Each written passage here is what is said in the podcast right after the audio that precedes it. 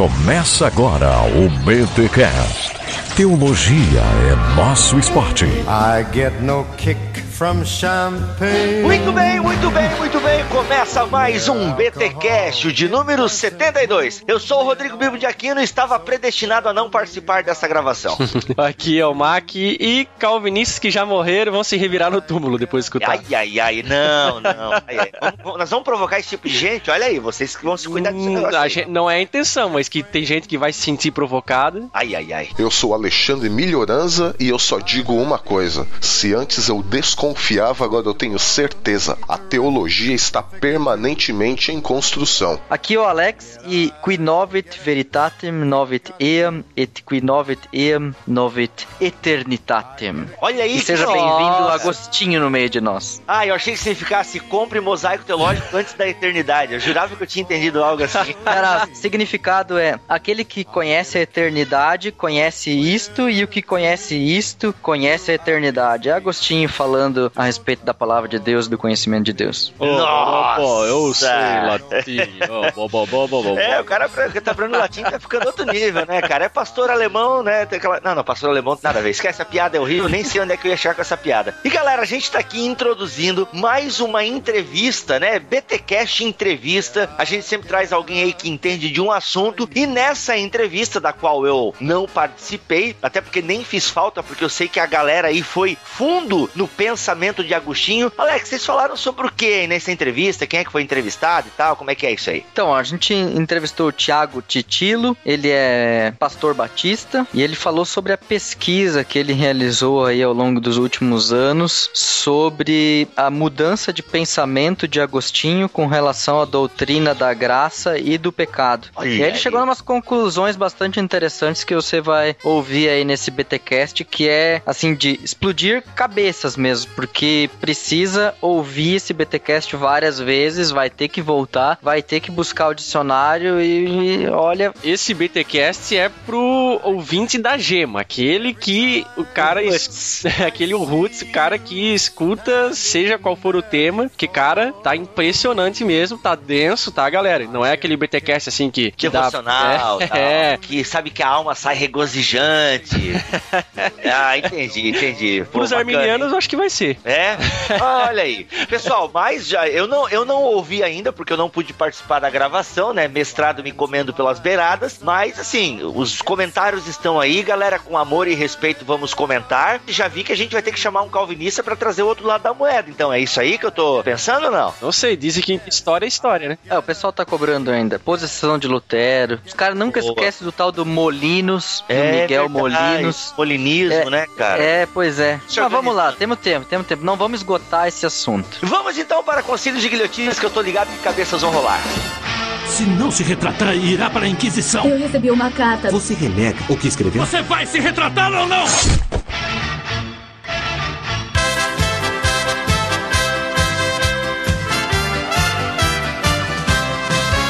E antes do Mac ler os e-mails, do Mac cortar cabeça. Mac não, né? Desculpa aí, Mac. Eu sei que é o carrasco que corta as cabeças. A gente tem aqui só dois recados que é sempre bom tá lembrando a galera. O primeiro, Mac, é a nova atração do Bibotalk, que é o nosso canal no YouTube. Isso, estamos lá com o BT Vlog, já saiu aí um tempinho o segundo episódio, nós estamos encaminhando o terceiro já, e também temos o vídeo post. Galera, curtam lá o nosso canal, beleza? Dê joinha nos vídeos lá e E é E isso aí, né, E galera? clique nas propagandas pra ganhar jabá vir pra gente. Ah, é verdade. A gente é, se você clicar nas propagandas, a gente ganha aí uma remuneração e tal. Então, pessoal, são essas duas atrações. O BT Vlog sempre vai ter eu e o Mac. E quando a internet lá no estúdio da Yugi estiver funcionando, vai estar o Alex e o Milho. E no vídeo post, sempre vai estar ou eu sozinho, ou eu com mais alguém no meu monitor, como já foi o primeiro com o Melhoranza. E o Alex também já vai estar pensando em gravar, e o Mac também. Então, o vídeo post é também um vídeo rápido de 7 a 10 minutos, trazendo algum tema da teologia. Assine nosso canal, é muito importante, tudo essa coisa e tal. E Alex, é sempre bom lembrar que a gente tem um livro também, o Mosaico Teológico. Graças a Deus a galera tem adquirido, tem comprado e tem gostado, o que é mais importante. É isso aí. Então, se você quer adquirir o Mosaico Teológico, vai lá no hot site www.mosaicoteologico.com.br e você pode adquirir por 27 reais com frete grátis o livro, brochura, ou seja, impresso, bonitinho, entregue na sua casa. Casa, ou então por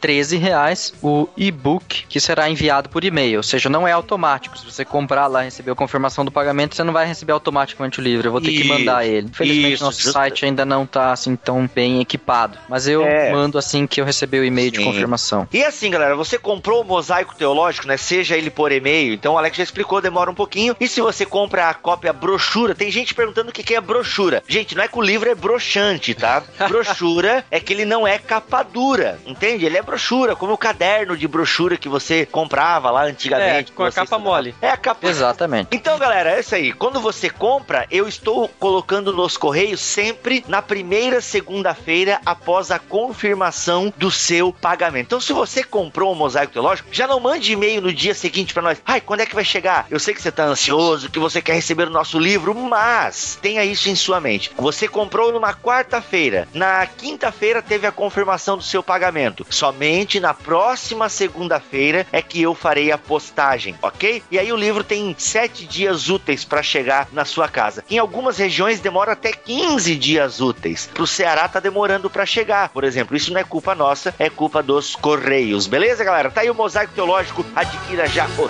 seu. Fala crente! Hoje temos guilhotina no BTcast. O nosso querido Alex deu uma mancadinha básica e o pessoal detectou aí a possível heresia lá nos comentários da postagem do último BTcast, o 71 sobre o John Bunyan, ao que o Alex referenciou os metodistas à época de John Bunyan, mas nós sabemos que o metodismo só se origina lá no século 18 e infelizmente, Alex, sendo assim, nós temos que colocar o Senhor no madeiro. Isso mesmo, vai lá, carrasco, puxa a corda aí. E diga-se de passagem, o senhor Mateus também foi atrás do Alex e falou a mesma coisa. A gente só não vai passar a guilhotina na cabeça do Mateus porque foi induzido ao erro, ok? E porque também a gente não quer deixar aí o no barquinho sem um marujo a menos. Então dessa vez vai passar, viu, Mateus? Saciada a sede de sangue então dos nossos ouvintes, vamos aí para os nossos e-mails. Na verdade, um e-mail só que recebemos durante essas duas semanas. O Thiago Arocha, ele bem rapidamente diz assim: Pessoal, o material de vocês é muito bom, adorei mesmo. Comecei há poucos dias e estou gostando muito. Assim que puder, estarei contribuindo com o trabalho de vocês. Muito obrigado. Valeu, Tiagão. Vamos gostar muito se você contribuir com o nosso trabalho de alguma forma. E pessoal, nós gostamos de ler os seus e-mails aqui, as suas críticas, as suas sugestões, porque colocá-los aqui no Concílios e Guilhotinas é uma forma singela de fazer com que vocês, ouvintes, apareçam no BTcast aí, figurem no programa, como aí uma forma de agradecimento de toda a equipe BTcast. E falando em mensagem dos ouvintes, olha aí o efeito BTcast que o Ivandro Menezes mandou pra gente. Efeito BTCast.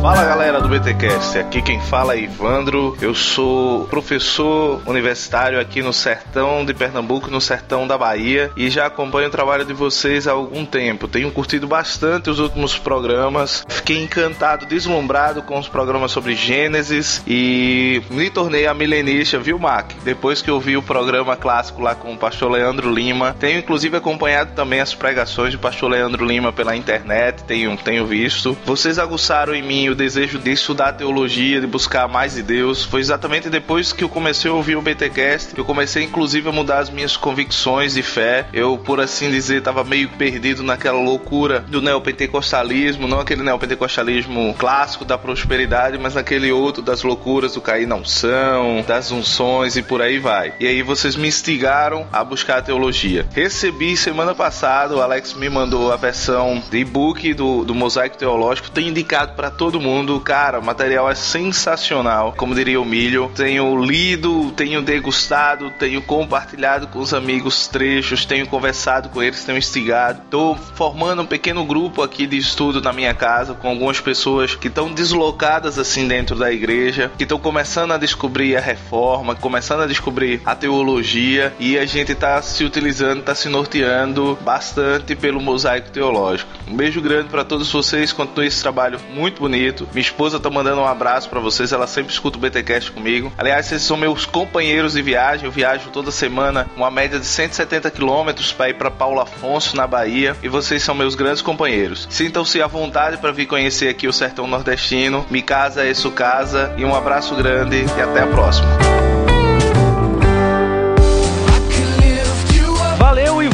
Nosso ouvinte fiel aí, que volta e meia comenta nas postagens dos BTcasts. Um abraço aí de toda a equipe BTcast para você. E não esqueçam de interagir conosco nas redes sociais, pessoal. Você pode interagir conosco lá pelo www.facebook.com bibotalk e no Twitter você pode nos achar lá no arroba bibotalk. Esses dois são as redes sociais do Ministério, do Bibotalk, beleza? Mas também você pode achar as redes sociais dos integrantes do BTcast, tanto no Facebook como no Twitter. Tem o arroba BiboBTcast, tem o arroba Mac Animal, tem o arroba Stalrefa e tem o arroba Melhoranza. Todos os links aí você pode encontrar na postagem desse BTcast, beleza? Não esqueça de fazer também as suas compras através do link que está lá na coluna direita do site do Bibotalk. Fazendo isso, você ajuda o nosso ministério, porque nós temos uma parceria com o Submarino, que a cada compra que você fizer através desse link que está lá no nosso site, uma pequena remuneração é destinada para nós. E com isso você está ajudando a nós a manter o site, a comprar equipamentos, etc. E como eu sempre falo, essa é a forma que vocês têm de nos ajudar e a gente fica felizão. Pessoal, por último e não menos importante, essa aí agora, ó, é para agradar vocês, beleza? Esse BTcast que você irá escutar daqui a pouquinho, que foi baseado aí na obra do Tiago Titilo, que a gente vai expor um pouco mais depois, A Gênese da Predestinação na História da Teologia Cristã, uma análise do pensamento agostiniano sobre o pecado e a graça. Ufa. Este livro nós vamos sortear um, olha só que beleza. E para você concorrer, tem que fazer o seguinte, é muito fácil. Na postagem desse BTcast, você tem que comentar só isso. Comenta qualquer coisa lá, beleza? Deixe registrado lá o seu comentário na postagem desse BTcast e entre todos aqueles que comentarem, nós vamos fazer o sorteio, ok? Então, repetindo, comente na postagem desse BTcast que automaticamente você estará concorrendo ao livro do Tiago Titilo, livraço, galera, e o resultado do sorteio sairá no próximo Concílios e Guilhotinas, ou seja, no BTcast 73. Não deixe de participar, pessoal, e agora sim, então vamos para o BTcast 73 com o Thiago Titilo nessa conversa que vai explodir a tua cabeça, crente. Valeu!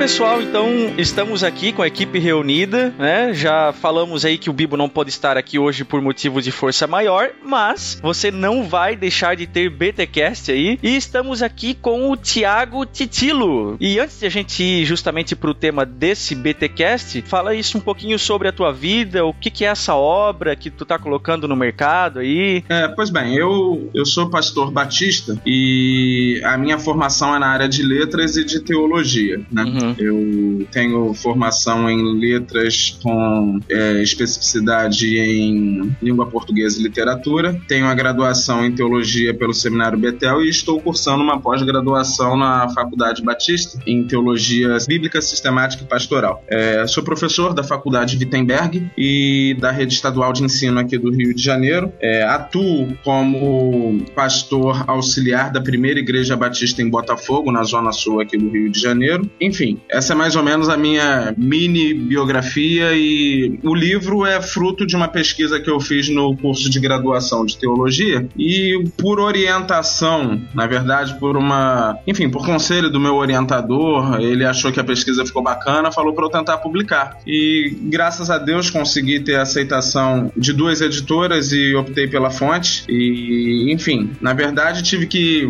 adaptar a, a pesquisa porque a linguagem é muito técnica técnica. Então, a gente sempre tenta colocar de uma forma mais palatável ao público geral. E tá aí. A Gênese da Predestinação na História da Teologia Cristã é uma, é uma pesquisa acadêmica com uma tentativa de torná-la acessível a um público maior, embora acredito que talvez ela seja mais procurada por um público específico. Estamos aí com mais um BTcast pra botar arminianos e calvinistas aí com a pulga atrás da orelha. Cara, eu, eu, eu não queria puxar esse assunto, mas fato é que alguns ouvintes nossos, uma classe de ouvintes aí, eu acho que vai, vai render alguns comentários legais aí. Eu quero ver os agostinianos e pelagianos. Eu já tô cansado de calvinistas e arminianos.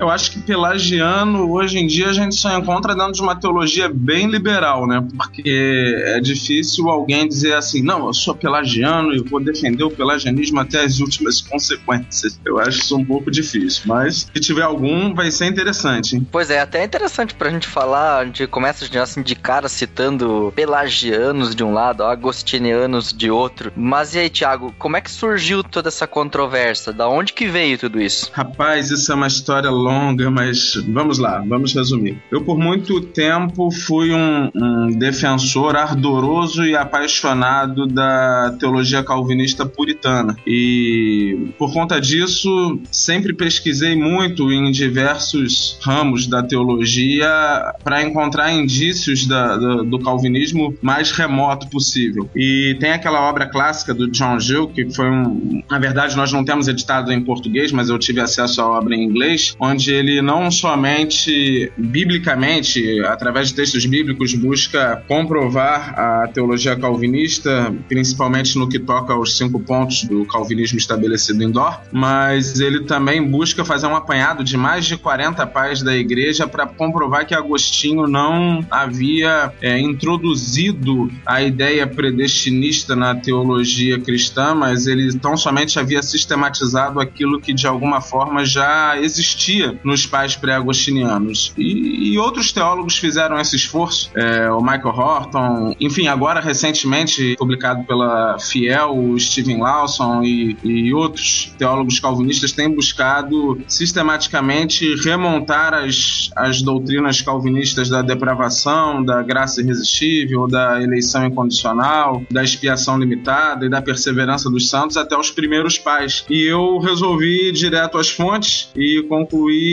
exatamente o contrário. Eu concluí que Agostinho introduziu esse pensamento na teologia cristã e a proposta do livro é demonstrar como ele chegou a essa maturidade teológica, a essa teologia final dele da predestinação, é, o que que exatamente, quais foram os motivos, as razões, enfim, quais foram as demandas em que ele se viu envolvido e que o levaram a um distanciamento dos pais anteriores em relação a essa doutrina. Então isso, no seu modo de entender, no caminho que você percorreu, Tiago, não foi necessariamente uma ação do Agostinho, mas foi uma reação em cima da teologia dos pais da igreja que vieram antes dele, é isso? É, mais ou menos. Na verdade, a reação não foi em relação à teologia dos pais que vieram antes dele. A reação foi é, em relação aos erros de Pelágio, porque Pelágio também se afastou da doutrina dos pais pré-agostinianos, e todo o pano de fundo da união entre igreja e Estado presente na controvérsia donatista já havia preparado o terreno para que Agostinho visse Deus como um Deus que impusesse a sua vontade sobre a sua criação da mesma forma que o Estado estava é, impondo a sua vontade sobre os membros da igreja após o cisma donatista, forçando-os a voltar à grande igreja, não à igreja cismática que eles estavam criando. Então eu acredito que todo esse pano de fundo serviu para que Agostinho, numa tentativa de refutar os erros dos cismáticos donatistas e dos hereges pelagianos, fosse a um outro extremo, um extremo esse que não tem amparo nos pais pré-agostinianos, um extremo esse que o distancia dos pais pré-agostinianos.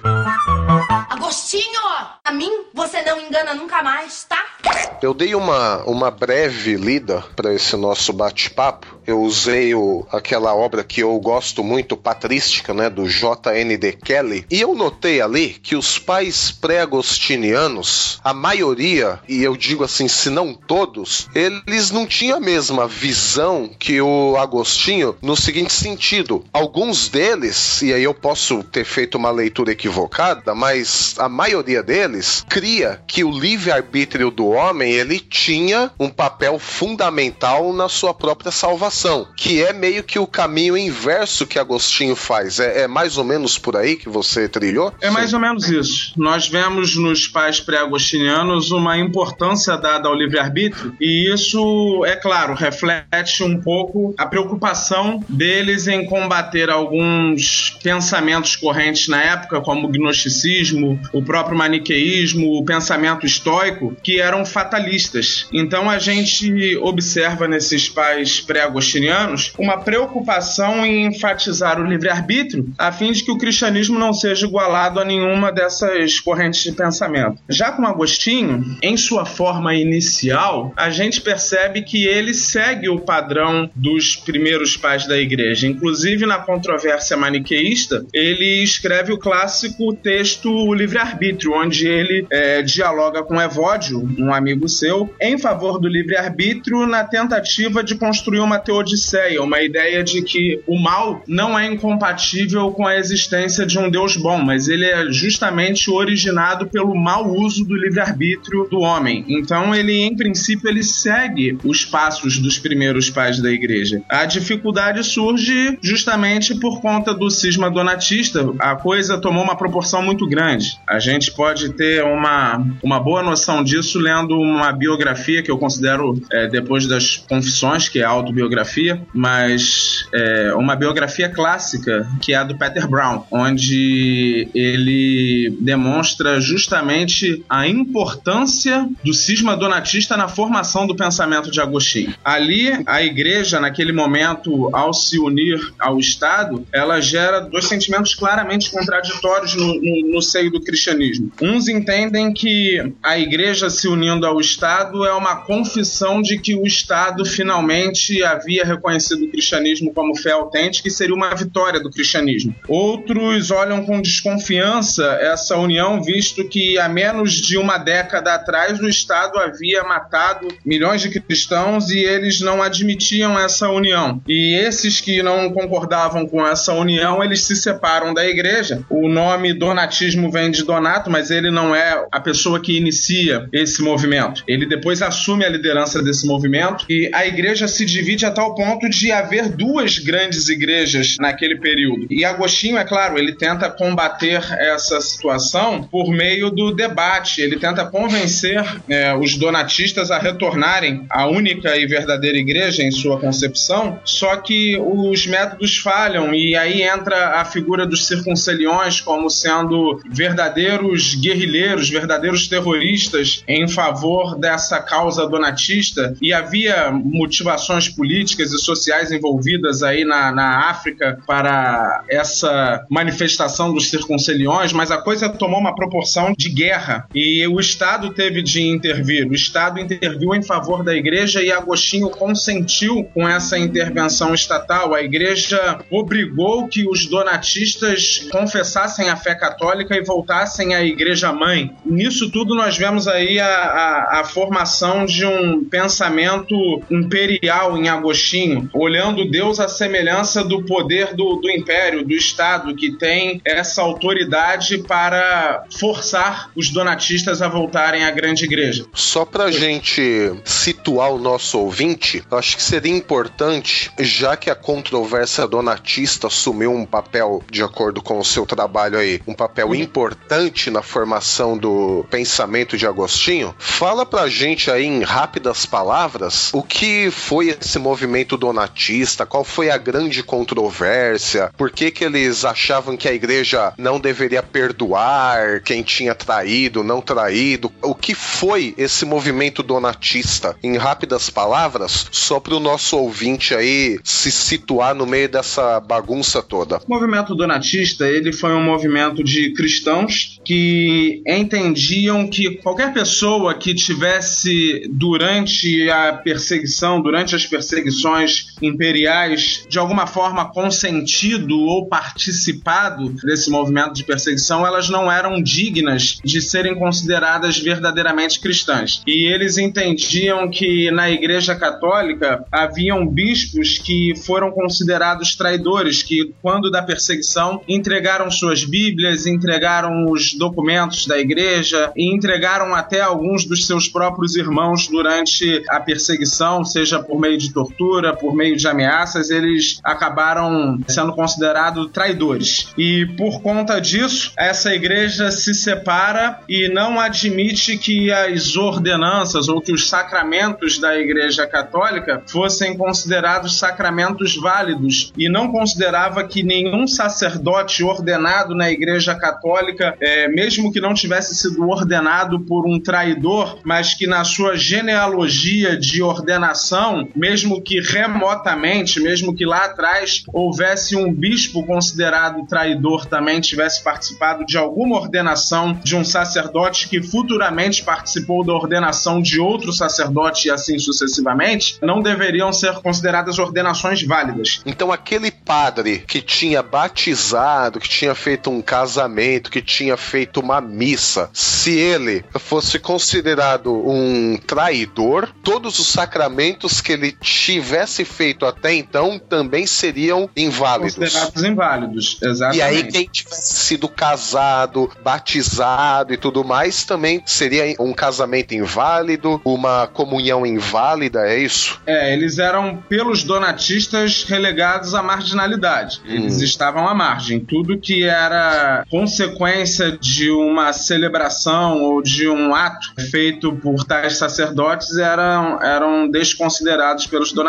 Os donatistas viam a si mesmo como a igreja pura, como uma igreja verdadeira, a única verdadeira igreja. E a igreja católica oficial também se via como a única verdadeira igreja, já que Cipriano, e aqui o Alexander, que é o nosso mestre do latim, pode melhorar a minha pronúncia, mas ele já havia dito extra ecclesiam nulla salus. É mais ou menos isso, Alexander? É isso mesmo. Fora da igreja não há salvação. Fora da igreja. E aí a gente tá falando do século IV? Século IV, exatamente. Tá, ok. Então, por conta disso, haviam duas grandes igrejas, porque o donatismo tomou uma grande proporção. Haviam duas grandes igrejas arrogando para si a ideia de ser a única e verdadeira igreja de Cristo. E Agostinho, por ser um mestre na arte da retórica, por ser um gênio, uma mente brilhante, ele foi, de alguma forma, o porta-voz da Igreja Católica nesse embate decisivo contra o donatismo. E é justamente em meio a essa controvérsia com o donatismo que ele formula as suas doutrinas relacionadas aos sacramentos. Se na controvérsia pelagiana ele formula as suas doutrinas do pecado e da graça, na verdade ele não as formula, ele as desenvolve. Mas na controvérsia donatista ele formula as suas doutrinas relacionadas aos sacramentos, o batismo em especial e o papel do batismo dentro da teologia católica romana. Agostinho, a mim você não engana nunca mais, tá? Mas dentro do pensamento de Agostinho, assim, é é possível encontrar da parte dele mesmo falando alguma coisa sobre o porquê das mudanças de visão. Eu sei que a gente já entendeu o pano de fundo aqui um pouco, mas ele tem alguma frase da pena dele mesmo dizendo assim: olha, eu entendi assim, mas eu acho que isso não servia mais e eu passei a entender assim. Ou essa mudança só é percebida quando a gente está estudando o pensamento dele e isso é paulatino, isso é progressivo e sem nenhuma consideração dele com relação ao, ao pensamento dele anterior. É, na verdade, alguns teólogos de linha calvinista vão dizer que essa mudança não houve, né? Eles vão fazer uma distinção entre livre-arbítrio, livre-agência, liberdade, e vão dizer que Agostinho ele manteve sua teologia. Um, um teólogo é, bem conhecido que defende esse ponto de vista é o Sproul, norte-americano, teólogo presbiteriano, e ele entende que Agostinho não precisou fazer nenhum tipo de explicação porque não houve uma mudança clara em sua teologia. O que ele defende é, contra os maniqueístas é o livre-arbítrio libertário antes da queda, e por causa da queda, esse livre-arbítrio libertário, no sentido de que você pode escolher algo ou não escolher algo, ele se perdeu. Então a verdadeira liberdade fora perdida, porque a liberdade é o livre-arbítrio para fazer o bem, e permaneceu o livre-arbítrio no sentido de fazer a sua própria vontade e essa vontade escravizada pelo pecado. Então ele não consegue enxergar nenhuma mudança. mas quando você tem acesso às retratações de Agostinho, ele faz algumas correções sim dos seus pontos de vista anteriores, implicando que houve uma mudança efetiva no seu pensamento. Ah, legal. E aí, só para quem não, de novo, não tá ligado no, nas controvérsias e termos técnicos, explica pra gente aí rapidinho, igual você explicou pra gente do natismo, o que era o maniqueísmo, já que o maniqueísmo também me parece ter tido um papel bastante importante também na formulação do pensamento de Agostinho. Sim, o, o maniqueísmo ele era uma, uma seita gnóstica que fundia alguns ensinamentos de Buda, de Zoroastro ou Zaratustra, que era o profeta persa antigo, que teve alguma influência no judaísmo pós-exílio e Jesus Cristo. Então, na verdade, eles entendiam que o mundo, que o universo era o palco de uma luta perpétua entre um espírito bom e um espírito mau, entre luz e trevas. E o ser humano era praticamente o depositário, era o, o invólucro dessa luta. E assim o homem ele devia de alguma forma conseguir separar o bem e o mal, mas ele tinha o bem e o mal dentro de si e isso Agostinho aderiu ao maniqueísmo por nove anos, conforme seu relato nas suas confissões. Ele, na verdade, essa essa crença caiu como uma luva para ele porque era uma religião fatalista, sim, mas ela parecia explicar os seus desejos mais pervertidos na área sexual. Agostinho ele é visto por alguns como um compulsivo sexual. Eu não sei se eu não averiguei isso. Eu li suas confissões, eu li é, os seus textos e vi ele como um ser humano com suas paixões normais, como qualquer outro ser humano tem. Mas de qualquer forma, ele buscando eliminar esses sentimentos, mas tendo esses sentimentos dentro de si, ele se percebe dentro desse pensamento maniqueísta, onde luz e trevas habitam nele e ele lutava para conseguir separar essa luz dessas trevas a fim de ser recebido no reino de luz, de conseguir a sua salvação. E havia é, uma, uma crença dentro do maniqueísmo que os herdeiros da salvação eles eram divididos em dois grupos, os eleitos, aqui eu vejo uma similaridade com a teologia agostiniana e calvinista, e eu não, não estou dizendo uma, uma ideia de causa e consequência, mas eu vejo similaridades. É... Ele se aproveitou de alguns termos, pode ser ou não? É, o termo é bíblico, mas eu vejo em Agostinho, depois de sua teologia formada, o pessimismo maniqueísta permanece, embora ele tenha se afastado do maniqueísmo, a ideia de que o, o mundo material caído é extremamente é, mal, ele, a ideia da depravação humana em Agostinho, ela bebe do maniqueísmo e não tem como se negar isso, ao mesmo tempo que a ideia de que existe um grupo de salvos que são, no caso do, dos maniqueístas, os eleitos e os ouvintes. E o resto, eles, na verdade, seriam relegados à danação, seriam é, jogados à perdição. É claro, há uma diferença. Dentro desse grupo havia a ideia de reencarnação e outras coisas que dentro do cristianismo ortodoxo não existia, mas no cristianismo até o quarto século, muito provavelmente existiam vários grupos, inclusive origenistas, que defendiam a reencarnação. O próprio Orígenes talvez não tenha defendido, mas os seus discípulos levaram mais à frente essa ideia. Então eu, eu vejo que quando ele lida com uma, uma religião fatalista como o maniqueísmo, ele segue os pais anteriores, ele busca refutar essa ideia através do conceito de livre-arbítrio libertário, que é diferente do conceito de livre-arbítrio compatibilista, e eu vou fazer aqui uma diferenciação rápida. O livre-arbítrio libertário diz que, independentemente das causas anteriores, você é livre para optar, é, fazer ou não fazer algo. E o livre-arbítrio compatibilista diz que você é livre para fazer somente aquilo que você quer e não aquilo que você não quer. Então você vai fazer aquilo que você deseja intensamente e aquilo que você deseja intensamente é consequência de ações e de causas anteriores e essa causa remonta a Deus. Deus é a causa última de todo o desejo humano. Então, na verdade, o livre-arbítrio compatibilista ele tem um viés determinista. Deus quem determina todas as coisas. E essa ideia de livre-arbítrio compatibilista, que é compatível com o determinismo, nós não encontramos na obra O Livre-Arbítrio, que é a obra clássica de Agostinho contra o pensamento maniqueísta. Ele faz uso do livre-arbítrio libertário, a ideia de que o ser humano é capaz de fazer aquilo que quer e capaz de é, optar não fazer aquilo que ele quer. Agostinho, a mim você não engana nunca mais, tá?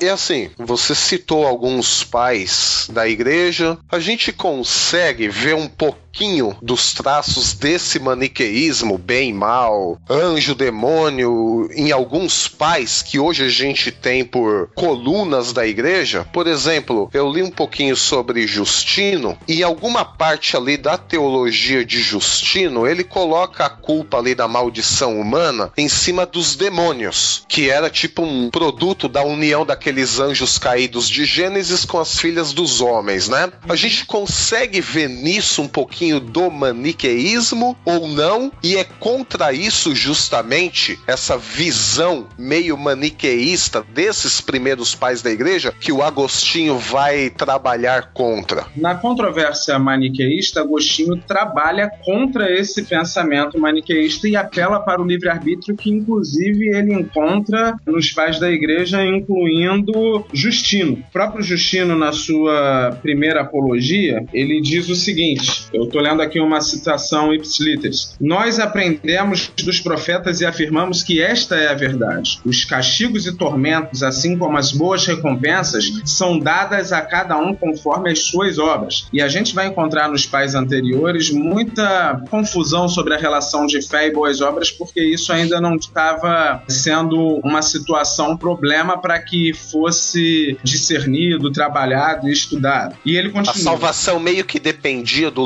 livre-arbítrio. Podia ser isso ou não? Dependia do livre-arbítrio, dependia da fé e dependia das obras também. A crença Ah, de que a salvação se dava somente pela fé, ela foi um discernimento posterior, mas anteriormente fé e boas obras eram causas necessárias à salvação. Mesmo E- nos pais da igreja, que hoje a gente tem como colunas, como ortodoxos? Sim, mesmo nos pais da igreja que nós temos como ortodoxos. Até porque o, o selo da ortodoxia ele começa a se manifestar através dos grandes concílios. E esses Ah. pais eles são anteriores aos grandes concílios da igreja. né? A, a ideia é que a, a situação ainda está em andamento, ainda está em processo. Eles ainda não tinham claramente discernido algumas questões doutrinárias que não se apresentavam como questões problemas em suas épocas. Até porque Perfeito. essas coisas de ortodoxia às vezes são estranhas. Eu li textos de Agostinho, por exemplo, onde ele falava da importância dos santos no sentido de eles intercederem por nós lá no céu e de que eles podiam dar uma forcinha na nossa salvação. Então, esse tipo de coisa, esse tipo de pensamento que a gente hoje categoriza como católico romano e heterodoxo, né, fora da ortodoxia, é herético, eles estão presentes mesmo naqueles pais da igreja que a gente carimba como ortodoxo. É, não uma só- teologia em formação. É, não, não apenas a intercessão dos santos. A gente em Agostinho vai ver a defesa do purgatório, em Agostinho a gente vai ver a sua veneração, se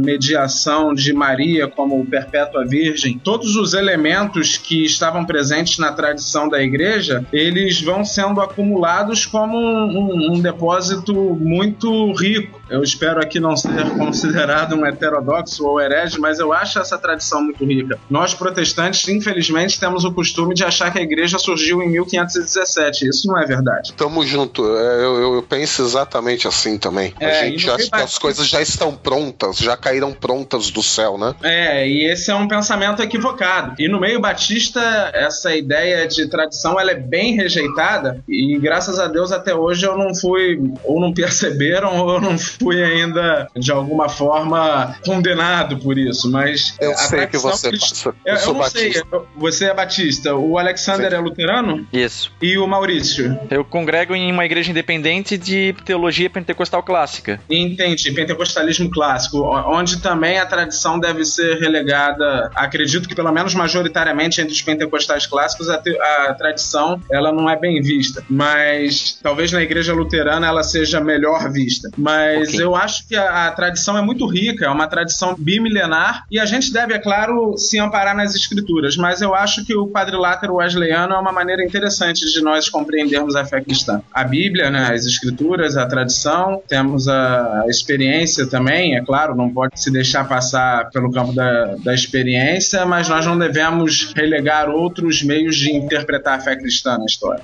Eu perdi a pergunta, não lembro nem mais do que eu. Ah, sobre Justino. Sim, Justino os pais da igreja, eles combatem a ideia fatalista. No, no, no caso de Justino, ainda o maniqueísmo nem tanto, mas o gnosticismo, que na verdade o maniqueísmo é um subproduto do gnosticismo. Perfeito.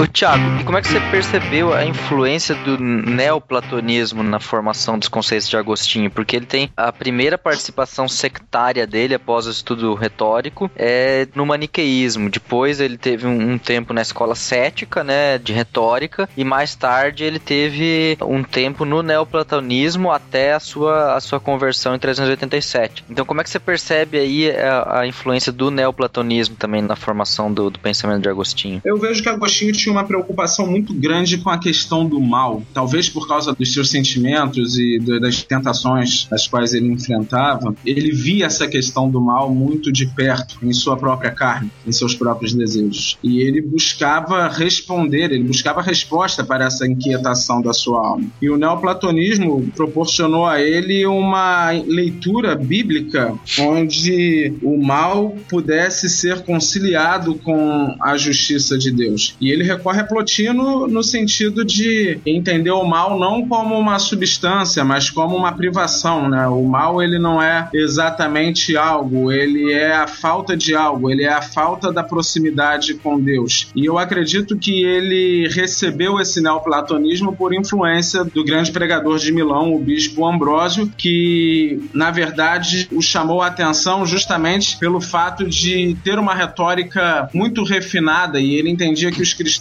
Agostinho entendia que os cristãos eram incultos, que os cristãos, eles, na verdade, eram pessoas que criam de uma maneira não racional. E ele pôde ver em, em Ambrósio não somente sua piedade, mas a forma como ele interpretava as escrituras do Antigo Testamento, aliada ao neoplatonismo, uma influência poderosa para convertê-lo ao cristianismo. Mas Ambrósio, e aí me corrija se eu estiver errado, ele era meio, em termos de livre-arbítrio, determinismo e tudo mais, ele não cria assim que a, a pessoa, a decisão da pessoa, o livre-arbítrio da pessoa tinha alguma influência também na salvação? Tipo, beleza, o poder de Deus agia e tal, mas o homem também não, não participava, segundo Ambrósio, dos esforços para a salvação. Então, Sim, de certa Ambrósio- forma, depois Agostinho no meio que se chocou com o mestre dele, vamos dizer assim. É verdade, Ambrósio ele, ele diz claramente: nosso livre-arbítrio nos dá uma propensão para a virtude ou uma inclinação para o pecado. Então ele tinha uma visão sinergista. Como todos os pais pré-agostinianos, ele era também um sinergista, aquele que Perfeito. crê que existe uma cooperação entre o livre-arbítrio humano e a graça de Deus. Sendo que alguns textos do comentário da exposição de Ambrósio do Evangelho de Lucas têm um tom mais monergista. Eu acredito que, embora todos os pais pré-agostinianos eles tenham sido sinergistas, se nós aprofundarmos a leitura de suas obras, no lado ocidental do Império houve um progresso em direção ao monergismo que culmina em Agostinho, mas em Ambrósio a gente já vê um pensamento às vezes meio confuso. Ele fala como um sinergista, em alguns momentos ele fala como um monergista, mas o resumo da sua obra a gente poderia dizer que a sua teologia é sinergista. Mas é claro que Agostinho se apropria de uma citação aqui e outra colar para tentar buscar nos pais pré-agostinianos uma, um substrato, alguma coisa assim que ele pudesse se agarrar na defesa de sua teologia monergista. Monergismo, a ideia vem do grego, monos significa um, ergon, energia, obra, ou seja, a obra de salvação vem de um só, vem de Deus. O homem é totalmente passivo nessa obra de salvação. Então Ambrósio foi uma transição, digamos assim, e Agostinho ele só solidificou isso, diferente dos pais anteriores. É, eu não, não chego a dizer que foi uma transição, mas alguns teólogos calvinistas poderiam apelar tranquilamente para textos de Ambrósio na defesa do monergismo. É, Ah, assim como muitos teólogos arminianos também poderiam citar Ambrósio em seu favor. Ambrósio Então Ambrósio tá ali no limbo. tá no limbo. Ambrósio tá no limbo. É mais ou menos isso mesmo. Então, assim, a grande briga de calvinistas e arminianos, a culpa é do Ambrósio, é isso? Não eu, não, eu não jogo na conta do Ambrósio, não. Eu acho que. Bem, eu entendo que a gente possa. É uma pergunta que me, me complicou agora, mas eu vou tentar responder. O Ambrósio, ele, como todo o ocidental, todas as pessoas do lado ocidental do Império, ele tinha uma visão mais prática da vida e menos abstrata, menos especulativa. Então ele lidava com a questão do pecado, dos efeitos do pecado sobre a, a vontade, sobre o homem, de uma maneira muito mais concreta do que os orientais, do que os pais gregos. E talvez isso tenha feito com que em alguns textos ele se expressasse de forma mais forte. Mas eu tenho tranquilidade para dizer, sem medo de errar, que a teologia de Ambrósio é sinergista e que Agostinho, como retórico, como inteligente, como gênio que era, ele selecionou de maneira um tanto quanto parcial aquilo que lhe interessava para formar a sua teologia. A culpa é do Agostinho. Show de bola. Show de bola. Sensacional. Agostinho, a mim você não engana nunca mais, tá?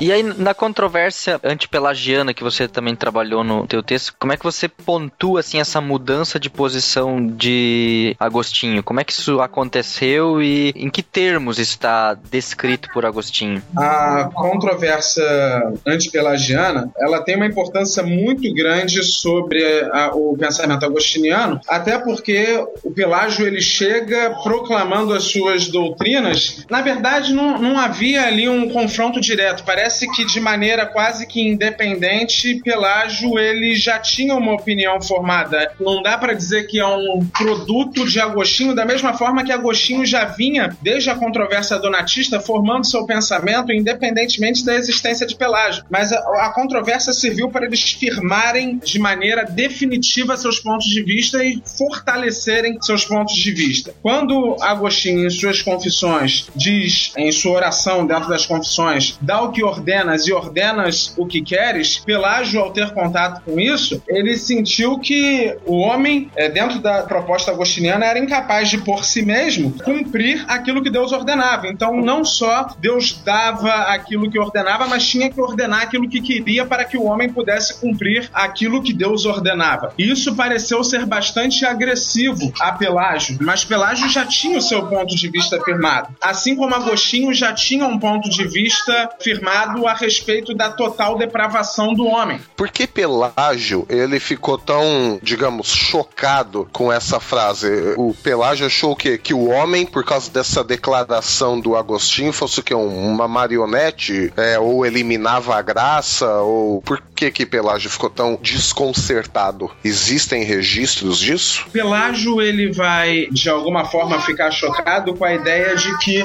o homem ele, ele é incapaz de cumprir aquilo que Deus ordena. Se o homem é incapaz de cumprir o que Deus ordena, então Deus ordena ao homem que ele faça coisas que lhe são impossíveis. E isso parece ir contra o caráter de Deus. Exigir, por exemplo, que um aleijado ande sem dar nenhum recurso para que esse aleijado ande. É, esse é mais ou menos o, o pano de fundo do pensamento de Pelágio. Como é que o homem tem o dever de fazer algo que ele não pode por si mesmo fazer? Dever. Ah, então Pelágio quis defender a Deus. É, ele foi um alguém que tentou advogar a causa da justiça, da santidade, do Perfeito. caráter de Deus. E Agostinho, é claro, é, diante dessa controvérsia, ele vê os extremos de Pelágio para defender Deus, nesse caso, é, utilizando essa, essa terminologia. Então ele tenta combater essa ideia de que o homem pode cumprir a vontade de Deus si, sem nenhum tipo de auxílio. E aí Agostinho, ele firma a sua teologia dizendo que o homem sem o auxílio da graça é incapaz de fazer qualquer bem ou de seguir a Deus. E a graça, nesse momento, para Agostinho, ela se torna irresistível, tendo como consequências a eleição incondicional. Ele já havia, é claro, manifestado algumas ideias predestinistas e monergistas em outros escritos, mas era algo muito incipiente. Agostinho até então parecia tão contraditório quanto Ambrósio foi. Em dado momento ele dava-se mais a, a, uma ideia predestinista, em outros momentos mais a uma ideia de livre-arbítrio, mas é com a controvérsia pelagiana que ele se firma como um predestinista, como o introdutor do monergismo como doutrina mesmo, como podemos dizer assim, um pilar da fé cristã. Mesmo com todos esses estudos e as conclusões que você chegou, Tiago, ainda assim é possível e é muito forte o fato de que o próprio Agostinho vai servir de referência para Calvino e para toda a teologia que hoje a gente conhece como calvinista. Isso aí é ponto pacífico, né? Sim, ele, ele serve de referência inclusive para Armínio. A ideia de graça preveniente é uma releitura que Armínio faz de Agostinho, que introduziu essa ideia de graça preveniente, com a diferença de que a graça preveniente em Agostinho ela se torna inevitavelmente salvadora, eficaz, irresistível, mas a ideia de depravação que Armínio defende, a mesma ideia de depravação de Agostinho, de João Calvino,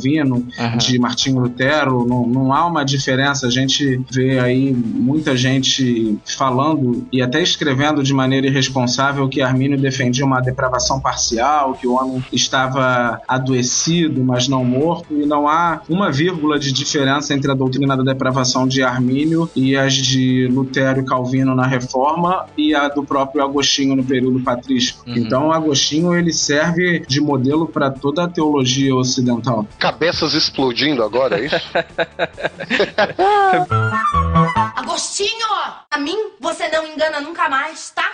Engraçado assim, alguns vão dizer que na verdade essa autonomia do homem, Pelágio nunca afirmou, né, que essa autonomia do homem escapasse à influência da soberania de Deus. Então será que Pelágio, no fundo, no fundo, ele não desconsiderava a soberania de Deus? Desconsiderava? Não, ele considerava a soberania de Deus como a maioria dos teólogos da época consideravam. É um Deus tá. que, à luz de sua presciência, é, criou é, seres moralmente livres e que, por conta daquilo que esses homens iam fazer, Deus monta o seu quebra-cabeça da história. Ah, pré-ciência. Perfeito, perfeito. Com toda essa pesquisa que você fez, isso mudou alguma coisa na forma de tu pensar, na tua teologia? Ou seja, você falou que começou como calvinista, né? O, você estudou os puritanos e tal. E você se considera como tal ainda? Como essa tua obra, essa tua pesquisa te influenciou até agora? Em 2009, eu comecei a, a fazer a minha pesquisa mais aprofundada dos pais da igreja e quem me remeteu aos pais da igreja foi o fantástico C.S. Lewis. Na verdade, eu já me sentia incomodado, embora a teologia calvinista tenha uma lógica muito apurada e isso me causa certa desconfiança, uhum. porque tudo aquilo que cabe perfeitamente na nossa mente a gente deve desconfiar em se tratando de Deus, né? Ela não abria muito espaço, e eu falo da, da teologia calvinista, não da teologia calvinista de Calvino, mas da teologia calvinista puritana. O, o seu apanhado, lógico, era, era tão perfeito, mas ao mesmo tempo que cabia na minha cabeça, não cabia no meu coração. Eu cito isso, e isso foi um dos fatores que me fez mudar o, o ponto de vista teológico. Eu moro no, no centro do Rio de Janeiro e lido com a miséria ao lado da riqueza todos os dias. Eu moro no centro, entre a Zona Sul, que é um lugar de bairros nobres, e o próprio centro, onde tem um núcleo empresarial. O porto ali. Isso. E ao mesmo tempo você vê pessoas mendigando, pessoas em extrema miséria. E eu ia para o trabalho e via crianças na rua em estado de total destruição da dignidade humana, e aquilo me incomodava. E sempre que eu pensava na confissão de Westminster, dizendo que Deus decretou tudo livre e inalteravelmente desde a eternidade, e que fez isso para sua própria glória, de alguma forma,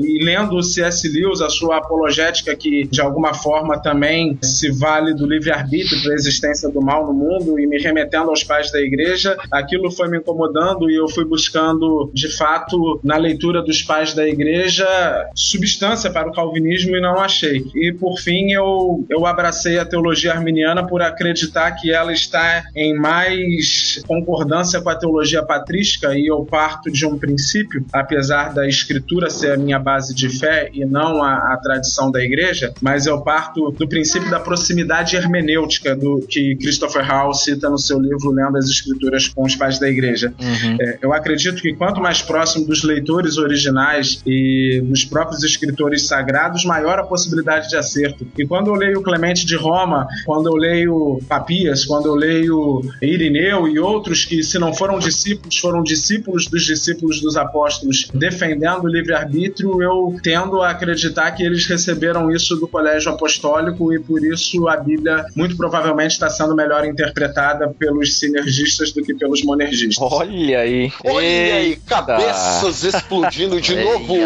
eia. Comentários passando do número 100 já. A gente vai deixar o link aí do e-mail do Thiago, Facebook.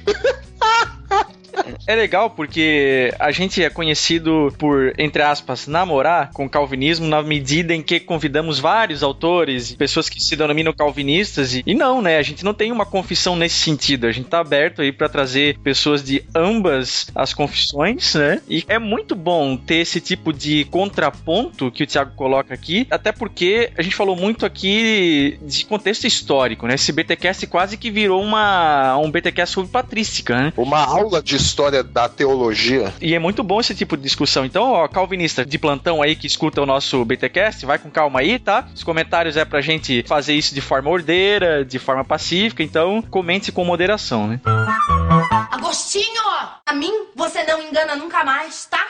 Acredito que a gente só poderia falar um pouquinho das decisões da igreja, né? Porque isso tem sido muito mal, mal interpretado. Boa, Essa boa, questão toda, ela partiu para sínodos e concílios a fim de tentar eliminar a controvérsia, mas a situação ainda ficou em aberto. A gente vê que, na medida que o defensor do ponto de vista agostiniano apelava para o fato de que o pelagianismo tinha sido condenado, e foi condenado no Sínodo de Cartago, em 412, depois foi condenado no, no Sínodo de Mileve, depois de Cartago novamente, 416, em Cartago foi de novo 418, na África. O pelagianismo foi bem atacado e os sínodos locais eles não afirmaram o agostinianismo, isso é que eu gostaria de enfatizar, eles simplesmente condenaram o pelagianismo. E a via média, que foi o semi-pelagianismo, ele prevaleceu em dois sínodos locais, no sínodo de Arles, em 473, e no sínodo de Leão. E eu queria chamar a atenção para o fato de que esses dois sínodos, eles estão ali na região da influência do bispo Irineu, né, uma das maiores mentes da igreja antiga. E é claro que o sinergismo de Irineu deve ter influenciado esses locais a, a manterem sua posição sinergista nos sínodos locais. E a, a decisão mesmo foi jogada para o concílio de Éfeso, que na verdade foi tratar da, da questão do nestorianismo, da ideia de que Cristo tinha uma natureza humana e uma divina, e ora agia como homem, ora agia como Deus. E esse, esse pensamento foi condenado, e mais uma vez o pelagianismo foi condenado, mas nenhuma palavra afirmando algo, somente negando uma doutrina. E por fim, houve o Sínodo de Orange, que apesar de afirmar algumas doutrinas elementares do agostinianismo, como a necessidade absoluta da graça para a salvação, a depravação total do homem, o Sínodo defendeu uma eleição, mas ao mesmo tempo negou qualquer predestinação para o pecado ou para o mal e negou a graça irresistível também. A graça poderia ser resistida. Então, o assunto ficou em aberto na história da Igreja Antiga, de maneira que a Igreja Católica, pela Idade Média, tinha defensores do agostinianismo e tinha em sua grande prática eclesial sacerdotes semi-pelagianos. E aí houve aquela controvérsia durante a Reforma clássica entre Lutero e o grande Erasmo de Roterdã. Deixa eu corrigir, o grande Lutero e o grande Erasmo de Roterdã, senão vão pensar que eu estou defendendo o Erasmo de Roterdã, que eu sou um arminiano semi-pelagiano, coisa do tipo assim. Isso, deixa isso claro. Deixe isso claro, ambos foram para o campo de batalha justamente porque a situação não ficou resolvida. E a ideia muito passada pelos agostinianos calvinistas é que quando o assunto em matéria de Bíblia fica confuso, eles apelam para a história da igreja, para os sínodos e para os concílios. Mas o apoio que os sínodos e os concílios dão em favor do calvinismo podem dar em favor do arminianismo, do semi-pelagianismo, porque a situação não ficou fechada. Foi fechada pela igreja protestante na Holanda no Sínodo de Dort. Sínodo altamente parcial, diga-se de passagem, em respeito aos irmãos calvinistas que estão e até participando aqui da entrevista. Mas aí já é outra matéria. Teologia da reforma foge aí da teologia patrística. Eu só queria fazer esse adendo sobre as decisões da igreja antiga que condenaram o pelagianismo e também condenaram a ideia de dupla predestinação e a ideia de graça irresistível, conforme Agostinho e os agostinianos calvinistas defendem. Tem arminiano soltando um foguete aí atrás. É, são cabeças explodindo. Então, o fato de ter negado pelagianismo não significou ter ratificado o agostinianismo, é isso? De forma nenhuma. Os concílios, Nossa. eles negaram uma heresia. Eles não firmaram um ponto, os sínodos. E o sínodo de Orange, que foi o mais detalhado, ele, quando nega as heresias, aquilo que o semi-pelagianismo tem de errado, de herético, a ideia de iniciativa humana, ele nega também a graça irresistível da parte de Deus. Ele nega um, um erro semi-pelagiano e aquilo que ele considera um erro agostiniano que foi depois perpetrado pelo calvinismo pós-reforma e pelo próprio Calvino. Se fosse expiação limitada, eu diria que seria um calvinismo pós-reforma, porque eu não encontro expiação limitada claramente definida em Calvino. Em John Owen a gente encontra, mas em se tratando de graça irresistível, Calvino defendeu esse ponto de vista sim, seguindo o Agostinho, mas o- a Igreja Universal, na verdade nem universal, porque o Sínodo de Orange foi um, um sínodo local, né? não houve um concílio geral para definir esse ponto, mas o Sínodo de Orange, que foi o último sínodo a tratar do assunto, ele nega a graça irresistível e a dupla predestinação. Agostinho, a mim você não engana nunca mais, tá? Eu acho que todo mundo vai ter que ouvir esse BTcast umas três vezes. Pelo menos. Pelo Condicionado Pelo menos. né? e fazendo anotações ainda. Não, e olha só, aproveitando aí, já tá indo pros finalmente, esse BTcast aqui, é, a gente chegou nele por causa de um livro que o Thiago já mencionou aqui no começo, né? Fruto de uma pesquisa dele. E a gente queria, Thiago, que tu fizesse aí um jabazinho do teu livro aí, onde é que a gente encontra ele, se esse livro aí reflete o que a gente conversou aqui, que pontos você acaba abordando aí no seu livro. Fala um pouco sobre ele. É, na verdade eu acho que a gente conseguiu resumir 214 páginas para o leitor preguiçoso. Brincadeira. A gente explorou bastante os temas abordados no livro. É, mais uma vez eu digo que esse livro é fruto da minha pesquisa de conclusão do curso de teologia e eu tentei colocá-lo de uma maneira mais simples para o público geral, embora algumas pessoas possam, em princípio, achar muito técnico, mas ele tem bastante notas explicativas, notas de rodapé, algo que eu tentei facilitar bastante para o público em geral. É, a Gênese da Predestinação na História da Teologia Cristã, uma análise do pensamento agostiniano sobre o pecado e a graça, Isso que é foi publicado agora, nesse ano, pela fonte editorial e se encontra já nas livrarias, se encontra na livraria Saraiva, na livraria Cultura, em livrarias evangélicas, a CPAD trabalha com a fonte editorial, a livraria Vozes trabalha com a fonte editorial, mas o lançamento oficial do livro, ele vai ser agora, dia 10 de maio, na minha igreja. Nós vamos ter um culto de gratidão e depois nós vamos ter um momento de apresentação da obra, disponibilizando para aqueles que quiserem adquirir. Se por acaso você, ouvinte do BTcast, estiver pelo Rio de Janeiro e no dia 10 de maio, às 19h30, quiser conhecer a minha comunidade de fé, a primeira igreja batista em Botafogo, pode passar por lá, Rua Visconde de Ouro Preto, número 58, próximo ao Botafogo Praia Shopping. E ali nós teremos um culto de gratidão e depois estaremos apresentando a obra. Aqueles que quiserem também adquirir diretamente com o autor, eu deixo aqui o e-mail pelo qual vocês podem adquirir. É livro.titilo, eu vou soletrar titilo, T-I-T-I-L-L-O.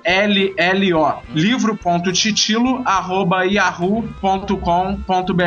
Com o autor é mais barato e eu mando diretamente para sua casa. Se você quiser, eu mando com alguma dedicatória, é só fazer contato comigo. Isso aí vai estar linkado na postagem, tá, ouvinte? E Thiago, cara, muito obrigado. Fica o agradecimento de toda a equipe BTcast aí pela tua disposição, cara, de estar gravando conosco aí. Obrigado, eu que agradeço a equipe BTcast, a toda a equipe. Quero agradecer a, a você, Maurício, ao Alexandre e ao Alexander em especial que fez o convite. Muito obrigado pelo convite. Eu quero agradecer aqueles que estão, estão ouvindo também, os ouvintes. Enfim, agradecer a oportunidade de expressar aqui a- as conclusões da minha pesquisa. Que Deus abençoe a todos. Amém. Em uma palavra, sensacional.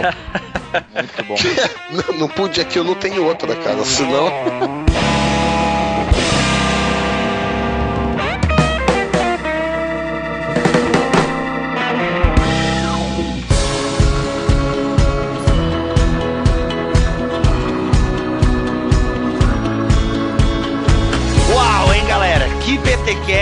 Tenho certeza que o seu cérebro está suando, dúvidas palpitando na sua mente, o seu dedo já louco para digitar nos comentários a sua dúvida, a sua indignação, a sua alegria. Loucura, galera. E eu vou ficando por aqui e ainda tô na evolução do pensamento, né? Pô, tu quase roubou o meu, minha finalização, Sério? cara. Ah, Aqui, então Sacanagem. clássico, vai pro clássico. aqui o Mac, então pensamento em evolução já não é o meu esporte, porque o Bibo roubou minha finalização. Teologia é meu esporte. É isso aí, é o slogan, meu irmão. Eu sou Alexandre Melhorança e eu acho que das duas, uma. Ou você teve uma hemorragia nasal violentíssima, ou a sua cabeça explodiu logo de uma vez. É isso aí, galera. Aqui é o Alex e benedicat tibi dominus et custodia te. Ostendat dominus faciem suam tibi et misereatur tui. Convertat dominus vultum sum ad te et de tibi pacem. Essa é a bênção sacerdotal em latim. Eita.